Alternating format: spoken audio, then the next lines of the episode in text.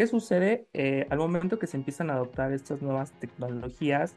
Tal vez estamos dejando a un lado que eh, vamos a minimizar el factor de riesgo humano, pero estos procesos tal vez van a empezar a tener más información y procesos eh, totalmente implementados mediante inteligencia artificial y ahora van a tener un factor de riesgo tecnológico. ¿La gestión de riesgos te parece algo complicado de entender? No te preocupes. En este podcast nos adentramos en el mundo de los riesgos con reconocidos invitados para que conozcas de manera simple la gestión de riesgos mientras vas haciendo otras cosas. Pirani, hacemos simple la gestión de riesgos. Hola Santos, bienvenidos y bienvenidas a nuestro podcast Escuela de Gestión de Riesgos de Pirani, el espacio creado especialmente para aprender sobre la gestión de riesgos de una manera simple y sin tanto enredo. Si te gusta el contenido que creamos, nos ayudarías muchísimo dándole 5 estrellas y seguir si te encuentras en Spotify y Apple Podcast. Y si estás por YouTube, no te olvides de suscribirte a nuestro canal y darle like a este video. Y sobre todo, comparte el episodio para seguir definiendo el conocimiento. Recuerden que si están buscando un software de gestión de riesgos que sea simple de usar y completo, pueden visitar nuestra web piranirix.com. Y en este episodio tenemos un invitado de lujo desde México. Está con nosotros Fernando Pérez Arroyo. Actualmente es gerente de riesgos operacional en uno de los bancos líderes del top 10 en México.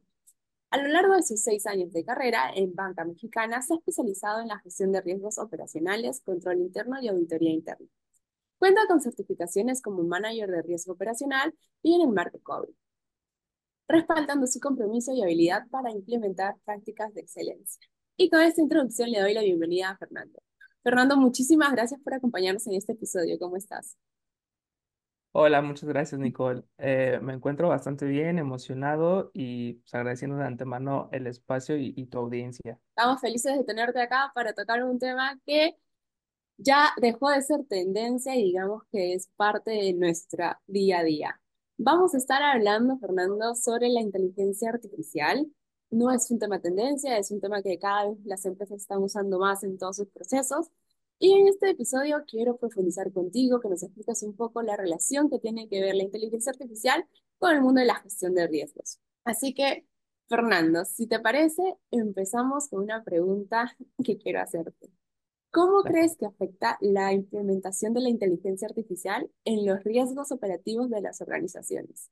Bien, te agradezco mucho. Pues mira, trataré de en todas, en todas estas respuestas brindarles también mi experiencia, hacerlo, hacerlo práctico y bueno, me gustaría comenzar diciendo, actualmente ya la, banca tradicional pues se encuentra en un tema de transformación. Ahora eh, todo el mundo digital y bueno, con esto viene la adopción de nuevas tecnologías, como siempre, ¿no? La mejora continua eh, se encuentra ah, todos los días. Entonces, eh, ahora con el tema que como bien comentas, dejó de ser tal vez un tren, la inteligencia artificial, y ya se está viendo en proyectos de forma más transparente en, en las instituciones, pues bueno, sí trae nuevos desafíos en el tema de riesgo operacional. Y principalmente uno de ellos, pues, es el tema de la, de la seguridad de los datos. Como bien sabes, pues la banca, eh, que es eh, principalmente la industria en la que me he especializado, tiene un cierto cuidado en mejorar la experiencia al cliente. Para esto, obviamente, se necesita de nuevas tecnologías, en este caso el tema de la inteligencia artificial. Y bueno, ¿no?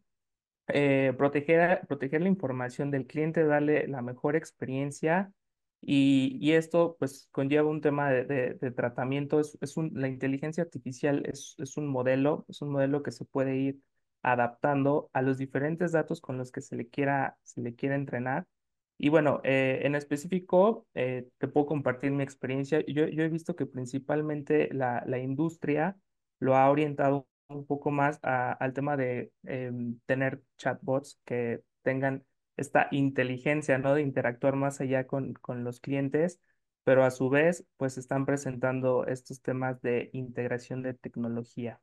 Aparte de los chatbots, creo que es algo que si a mí me preguntas, digo, ah, pues inteligencia artificial para poder responder mensajes también automatizados y, y así poder eh, ir ayudando a mejorar los procesos, en la agilidad y los procesos. ¿Qué, ¿En qué otras cosas podríamos encontrar inteligencia artificial? Hablando del sector financiero. Bien, e, es, interesante porque eh, Ta- También como yo lo he visto y con la información que me he documentado, los bancos ya estaban preparados para este tipo de tecnologías, porque ya antes, eh, te pongo el caso de los eh, modelos de crédito, e- estos ya, eran modelos que utilizaban aprendizaje supervisado. Eh, entonces, el, el tema de los modelos no, no es un tema que la banca no, no tenga conocimiento, tampoco en su implementación. Es decir, esta, esta tecnología viene, viene a, viene a mejorar estos modelos que ya se utilizaban, ya el banco, los bancos tienen experiencia en eh, tener bases de datos, la, su limpieza, entrenar eh, estos modelos para podamos ser predictivos en cuanto a darle una respuesta al cliente. Y eh, un, un ejemplo clarísimo de cómo estos ya se venían implementando, hay a grandes rasgos en términos generales, eh, estos modelos de, estos modelos de inteligencia ya se estaban utilizando en, en la banca. Y a mí también es algo que en cuanto, en cuanto lo, lo, lo, vi y empecé a ver todos estos comentarios, me, me pareció sorprendente porque ya se están utilizando, si bien ahora eh, estos modelos como los más, eh, digamos, trend en, en, en, en el, en la sociedad es un ChatGPT o un BART de Google, que estos ya son más orientados a un tema del lenguaje, modelos para entrenar datos y tener una mejor experiencia al cliente o predecir, ¿no? Alguna, eh, por ejemplo, la solicitud de crédito que te vamos a aprobar, o en el tema de fraude incluso, ¿no? Para detectar y prevenir ataques de fraude, eh, sobre todo, por ejemplo, en el monitoreo de las transacciones, ya se utilizaban modelos que estaban orientados a, a este tema de inteligencia artificial. Entonces, la, la banca no, no es digamos, que no tiene conocimiento de cómo, cómo empezar a implementar esto.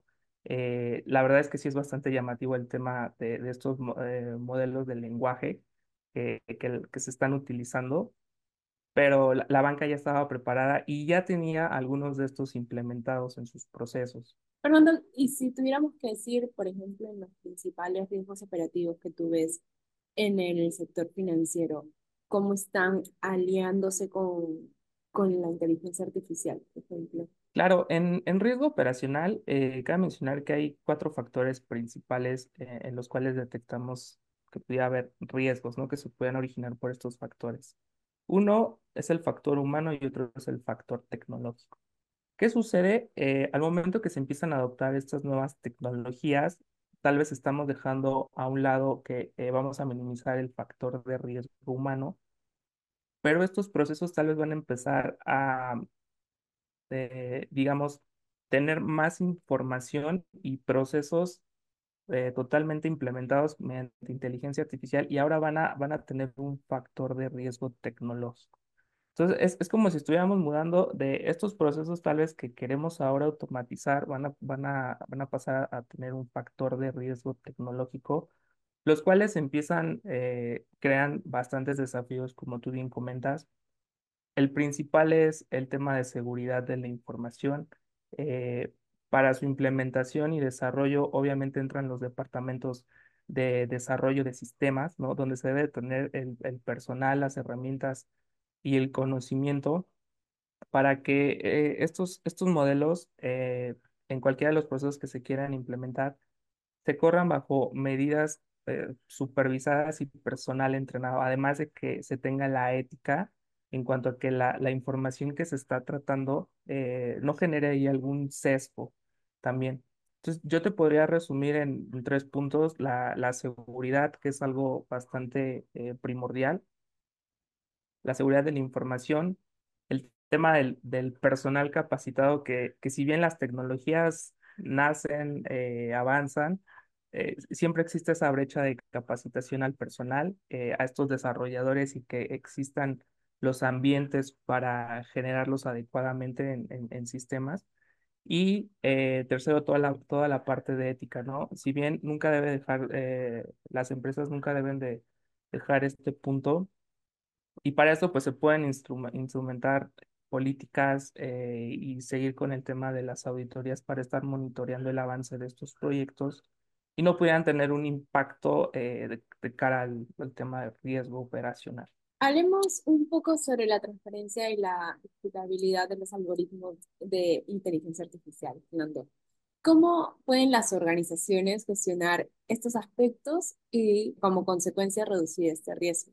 Bien, ahí sí es un tema complejo porque muchas, mu- muchas veces se dice que estas parecían cajas negras en donde eh, tú subes información, eh, tienes tu modelo, se entrena y te da un resultado, pero dices, no, no puedo abrir esa caja y saber qué, qué hizo, ¿no? Para, para que me diera esta respuesta. Eh, para eso siempre, eh, digo, aquí siempre debemos de, de retomar el tema, de to- todo esto se debe de documentar eh, volvemos al tema donde siempre se deben eh, documentar procedimientos, políticas, eh, temas éticos para ver cómo se está tratando la información, hacer testeo de estas implementaciones y el uso de estos modelos, qué respuesta están dando y si existe algún sesgo en la respuesta que están dando, los modelos. Como bien te comenté, el entrenamiento de, de, de modelos o la implementación no es algo, no es algo nuevo, nuevo en la banca y siempre las variables debemos de ver cuáles son las que tienen mayor peso en en las respuestas que van a dar. Bien, todo siempre eh, analizando y pasando por los departamentos pertinentes para que no se tenga ahí un tema ético que, como bien sabemos, pues puede terminar hasta impactando reputacionalmente a una institución. Entonces son, son temas que se tienen que cuidar bastante. De hecho, por ahí, eh, hablando del tema de inteligencia artificial, a muchos tal vez les pareció sorprendente que no fuera eh, Google eh, quien lanzara el, el primer, digamos, modelo, modelo de lenguaje largo, como generalmente se le conoce, y por ahí había, había un tema donde sí hubo una salida, pero por un tema reputacional y donde todavía esto no estaba bien ajustado y, estaba en una fase como, como de prueba, eh, vieron que podrían tener un impacto reputacional de la, salir con tecnología que todavía no tenían 100% probada y podría impactar reputacionalmente a a la institución. Entonces, eh, tomaron un respiro, dejaron eh, que alguien tomara la delantera y ellos siguieron. Entonces, eh, la banca lo tiene que cuidar mucho desde el tema reputacional, como bien te comenté, ver cuáles son las variables, el peso, qué respuesta nos está dando y si no hay algún sesgo que pudiera tener los modelos. Perfecto, no, como estás diciendo un tema mucho más complejo como para abordarlo en una sola respuesta. Fernando, ¿y cuáles son los posibles impactos negativos? Estamos hablando sobre cómo se está adoptando la tecnología, la inteligencia artificial, pero ¿y esos aspectos negativos en cuanto a la adopción masiva que está habiendo de inteligencia artificial, sectores críticos como por ejemplo en el que tú estás? En, en el tema del sector financiero en específico, en la banca, eh, se cuida mucho la confianza que tiene, por ejemplo, el cliente hacia la banca. ¿Por qué? Porque ahí deposita sus recursos o, o porque es la institución de confianza donde ellos saben que pueden tal vez eh, pedir un préstamo. Digo, hablando de la banca tradicional, ¿no? Que capta y presta. Eh, en este aspecto, y también te, te doy un dato que justo acaba de salir, eh, en el reporte, en el reporte de riesgos globales que emite el Foro Económico Mundial, uno de los, uno de los riesgos eh, presentes para 2024, ellos mencionan, no recuerdo ahorita la posición que tiene, pero casi casi está en el top 3, es la desinformación generada por la inteligencia artificial. ¿no? Eh, es un tema súper sensible y más ahora también las, las eh, tecnologías o eh, estas redes sociales, ¿no? Que existen donde cualquier persona puede generar información a través de estos modelos, por ejemplo, de lenguaje, y no nada más de, de lenguaje, ¿no? También imágenes, videos. Como, como siempre lo decimos en el tema de riesgo operacional, ¿no? Eh, los malos adoptan eh, las tecnologías que son más eficientes también para cometer delitos, ¿no? Entonces, de esa misma manera, es como fuego contra fuego, ¿no? Las instituciones también deben de prepararse con, con herramientas de inteligencia artificial para ser más eficientes y pues poder a tener un contraataque de, de toda esta desinformación que pueden crear. Eh, hay incluso eh, por ahí reportes, ¿no? Donde también ya se está utilizando inteligencia artificial para crear malware que pudiera eh, atacar a las instituciones, eh, toda la ciberdelincuencia en cuanto a eficientar sus procesos o bueno, digamos sus técnicas para, para robar información, para impactar a un cliente. So- son las primeras que adoptan y además, ¿no? Eh, no, no son, di- digamos, son, no, no tienen un gran coste. Obviamente el gran coste es la, la preparación y la capacitación para utilizarlas, pero esto es como un fuego contra fuego, ¿no? Así como ellos adoptan esas inteligencias artificiales para generar ciberataques o desinformación para la institución que, que quieran atacar. También la institución debe, pues, asimismo prepararse con las mismas herramientas para crear, mantener esa confianza y hacer un fuego contra fuego, ¿no? Como, como bien lo comenté. O sea, usar inteligencia artificial para hacer frente a la desinformación por la misma inteligencia artificial. Exacto. A los departamentos de, por ejemplo, ciberseguridad, hoy, hoy también ya cuentan con, con herramientas de inteligencia artificial para detectar, ¿no? Eh, de forma preventiva a- ataques A lo mismo que como también te comentaba, ¿no? Hay reportes donde ci- ciberdelincuentes crean malware apoyado de inteligencia artificial. Entonces, este es, digo, y, o sea, apoyándonos de proveedores también, ¿no? Por ejemplo, que son expertos en el tema, en donde también conocen eh, estos impactos globales que, digo, hoy vivimos en una, en una economía interconectada, entonces a veces no es tan distinto lo que pasa en un país o lo que ya le pasó a cierto banco en otra región, que tal vez pudiera estar pasando eh, en el banco, por ejemplo, en México, ¿no? Entonces debemos de estar muy pendientes de si eso, si eso ya sucedió al otro lado, podría suceder, podría suceder Es muy este. probable que pase por lados. exacto, exacto. Claro, buenísimo. Fernando, tú estabas hablando también de la inteligencia artificial que a veces se está usando para lo malo, como la creación de malwares, pero si entramos un poco más a profundidad en cuanto al tema de ciberseguridad, ¿hay algunas otras amenazas latentes específicas en este mundo eh, que se estén introduciendo y cómo podemos mitigarlos? Pues al, al final del día, mira, también partiendo un poco del tema, del tema en el que me gusta hablar, que es riesgo, riesgo operacional, nosotros siempre tenemos latente eh, los temas de fraude, ¿no? Donde también, como hablamos del fraude externo, también existe el fraude interno. Como lo mencionabas, el tema de la transparencia, cómo está funcionando el modelo. También muchas veces, pues, un, digamos, si es un desarrollo interno de, de alguna institución, ¿no?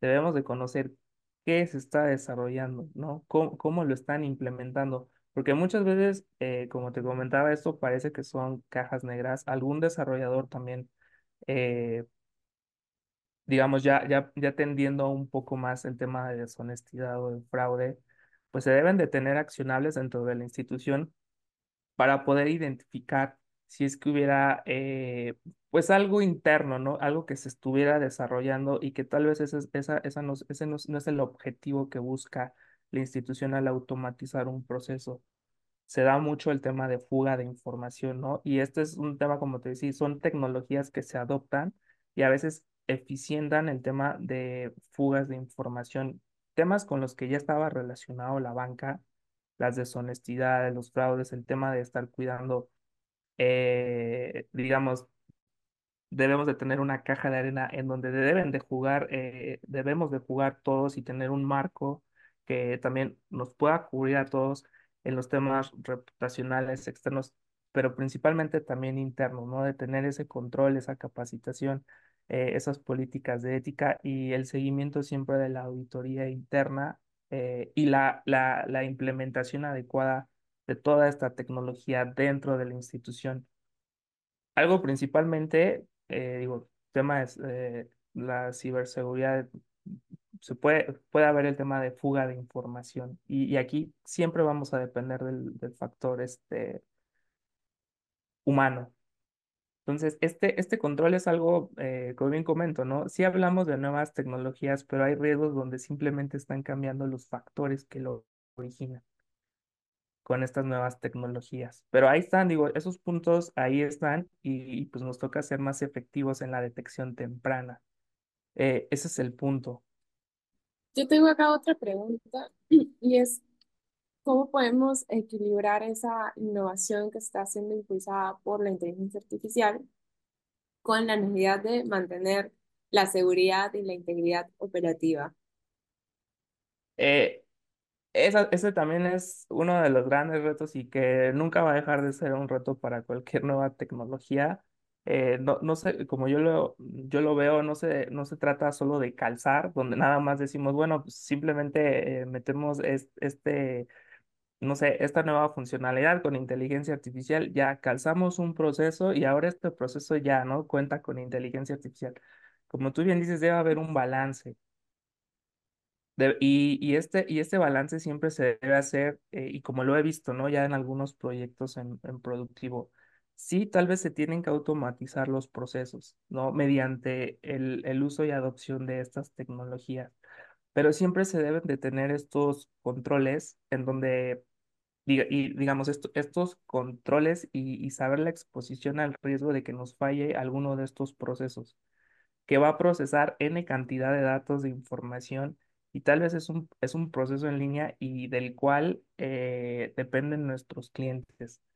Siempre se tienen, eh, digamos, eh, se debe de incluir en la estrategia, sí, la adopción de estas nuevas tecnologías, pero nunca se deben dejar a un lado los controles, estos controles operativos que nos ayuden en caso de alguna interrupción, falla tener esquemas, por ejemplo, de switcheo al, al mundo tradicional, ¿no? En donde todavía se puede operar de manera manual para que al 100% estas, estas no, no dependamos de estas tecnologías al 100%, porque es inevitable que no podemos tener un 100% de confianza en todo y saber que porque un proceso ya se, ya se automatizó, no va a poder fallar. Entonces siempre debemos de tener, debemos de regresar a estos esquemas en donde podemos trabajar la información o el proceso todavía de forma manual. Son esquemas de switcheo, como te lo comento. También las instituciones y la banca eh, siempre son pioneros en, en la adopción de metodologías para, pre- para prevenir eh, riesgos, ¿no? Y en general, digo, hablando de riesgo operacional, pues sabemos que puede haber un fallo en la tecnología, puede haber un sesgo, puede haber un tema de fuga de información, pero tener esquemas de switcheo al mundo tradicional eh, también a veces es un, es un, es un gran aliado. Tú estabas mencionando, eh, Fernando, el tema de la ética también como uno de los tres puntos principales, seguridad de la información, la capacitación profesional y la ética. Si ahondamos un poco en el tema de responsabilidad ética en el uso de la inteligencia artificial, ¿cómo se pueden gestionar estos riesgos éticos asociados a estos sistemas? Pues prim- primero debemos de partir de la inteligencia artificial, eh, tal vez se, o estos proyectos vienen desde, digamos, la contratación tal vez de un, de un proveedor, el cual debería de brindar eh, toda esta capacitación, todos estos estándares, eh, como te mencioné, las políticas y y obviamente, ¿no? Es el- esas, esas cláusulas en donde si alguien o se llega a materializar algún evento, se puedan tener estas penalizaciones, ¿no? Y como te digo, estos regresos a la realidad en donde no debemos de depender 100% de, de que ya la inteligencia artificial lo resolvió. ¿Por qué? Porque siempre, siempre, eh, digo, en el tema de riesgo operacional siempre existe el tema de deshonestidad o eh, también, ¿no? La, la parte del robo de información o, o que el proveedor, ¿no? Al tener una tecnología y que ni siquiera tal vez la puede explicar en un foro y decir cómo se está utilizando, qué parámetros tiene, eh, qué respuesta va a dar. Si, si no hay, si, si, si de todo esto no, no se, no se, no se abunda eh, en los temas éticos de qué sucedería si tener es, es- eso, ese, ese listado en cuanto, en cuanto a la ética. Eso nunca lo debemos de dejar a un lado porque eso no se quita, como, te comenté, es un tema donde adoptamos nuevas tecnologías, pero esos estándares los debemos de seguir respetando y los debemos de tener ahí siempre al frente, ¿no? Eso hablando tal vez, digamos, si llega un proveedor y nos ofrece esa nueva herramienta eh, con inteligencia artificial que, que, que obviamente esté y también esté acoplada al sector. Eso también depende bastante, ¿no? Que sean eh, proveedores que son expertos también en, la industria y si bien, ¿no? También digo, cuen- cuen- cuentan con, incluso con la solvencia, ¿no? De responder hasta a, un caso que pudiera detonarse por el tema de algún incumplimiento ético. Eso muchas veces cuando firmamos decimos, ok, nos va a dar la funcionalidad, listo.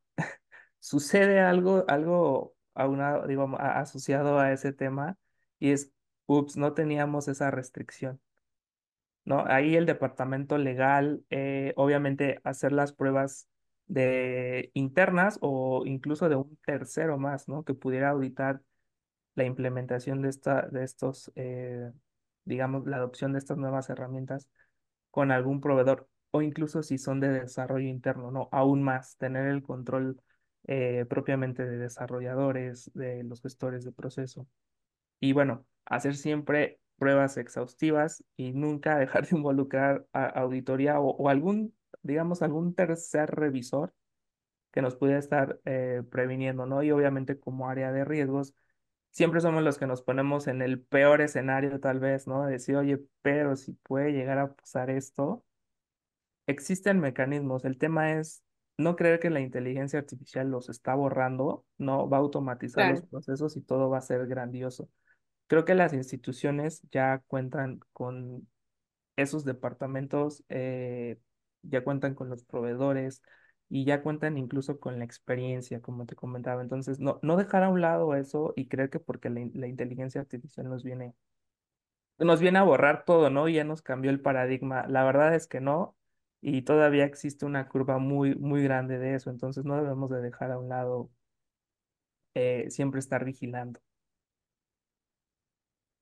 Me parece muy interesante lo que dice Fernando, porque tiene mucha relación a la siguiente pregunta que quería hacerte. Es, eh, ¿cuáles son esas implicaciones de una dependencia excesiva de los sistemas automatizados en términos de la resiliencia operativa? Claro, digo, sin, sin duda, eh, el mundo maravilloso es que pues nos levantemos y ya tengamos el súper en la casa, ¿no? Eh, la cuenta de banco ya esté pagada y este, todo esté domiciliado, es decir, eh, incluso estos gadgets, ¿no? Que con vos puedes controlar to- todo este mundo al final se está alimentando de, información. Entonces, eh, los departamentos en las instituciones que tratan la información, eh, que la pueden segmentar, que la, que la van a resguardar, de- deben, deben de tener una, deben de tener un, un gran desarrollo, orden y, como lo comenté, documentación y siempre eh, esos procesos deben de estar vigilados porque es la base, ¿no? Toda la información con la que se van a entrenar estos modelos eh, son, son estas variables con esta información histórica que incluso se debe de tener, se debe tratar para que no tenga sesgos, ¿no? Eh, por ahí también en algunas, eh, digo, he, he vis- he visto algunas series que ya hablan, por ejemplo, de la inteligencia artificial, donde también, ¿no? Eh, ¿cuál es el, el miedo que se tiene? Es que, que te controlen a ti y, que tú- y no tú que las controles a ellas. Entonces, eh, existen todavía modelos de aprendizaje supervisado y el no supervisado. Y hay que tener más cuidado, ¿no? En los que no son supervisados, porque ahí es donde no sabemos, ¿no? Por ejemplo, la respuesta que pueda. Pero sí, la verdad es que es un, es un gran reto en donde no debemos de depender o, o depender 100% de, de, de la tecnología, donde siempre podamos tener controles para nosotros eh, retomar el control. Digo, lo, lo digo muy a grandes rasgos, pero la verdad es que depender sí eficienta, claro, ¿no? Pero siempre debemos de tener el botón que nos ayude a regresar a tener el control de. Me quedé pensando en lo último que estabas diciendo, porque entonces, si bien usamos para la inteligencia artificial para automatizar procesos dentro de nuestras instituciones, eh, lo que tendríamos que hacer también es como el seguimiento, más allá de, o sea, tú me dices tener un control siempre para la inteligencia artificial en los procesos que tengamos. Pero eso quiere decir que tenemos que tener un, un constante seguimiento, o sea, no dejarlo como rodar y ya, o sea, confiar plenamente en eso, sino como que periódicamente estar revisando que, que esté yendo como debería de ir. Exacto, la, la integridad de, de la información siempre eh, se esté retando, ¿no? La integridad de la información, el monitoreo, el monitoreo continuo. eh, a veces, a veces la dependencia sí, sí nos hace olvidar estos temas, ¿no? Donde siempre debemos, eh, tal vez tenemos un recordatorio, ¿no? A tal hora te tienes que tomar cierta medicina. Tal vez si no has cambiado, eh, digamos, el medicamento que ya te dieron, pudieras ahí tener, eh, ¿qué pasó, no? No actualizaste la base de datos con la última información. Entonces, de- depender de esto, eh, al final el ser humano siempre, siempre en este proceso como de supervisión, ¿no? Nunca lo debemos de, de perder. Siempre debemos de saber que la información que nos está entregando también es coherente, ¿no? Y todavía está actualizada y es íntegra. Entonces, el, eh, esta vista que nosotros siempre le damos dar o double check, ese no se, ese no se debe de perder porque es, es muy fácil, es muy fácil depender de un- que un proceso está automatizado pero el día de mañana eh, tal vez ya cambiaron las reglas o como te comentaba, ¿no? No impactaste información actualizada en esa base y seguimos dando una comunicación errónea o, o, o, o peor, ¿no? Alguna acción errónea. Entonces, eh, esto es un tema donde no debemos de olvidar nunca las bases y sí debemos de decir que los procesos están automatizados, pero también son supervisados, ¿no? Y se tienen esquemas para tomar el control en caso de que algo no llegara a tener sentido o saliera mal, ¿no? Conforme a escenarios que podemos tener. Y si hablamos de inteligencia artificial, sabemos que esta se va entrenando de datos históricos. Cómo las organizaciones pueden evitar la reproducción de sesgos de esta data y esos riesgos que están paralelamente existiendo en estos datos.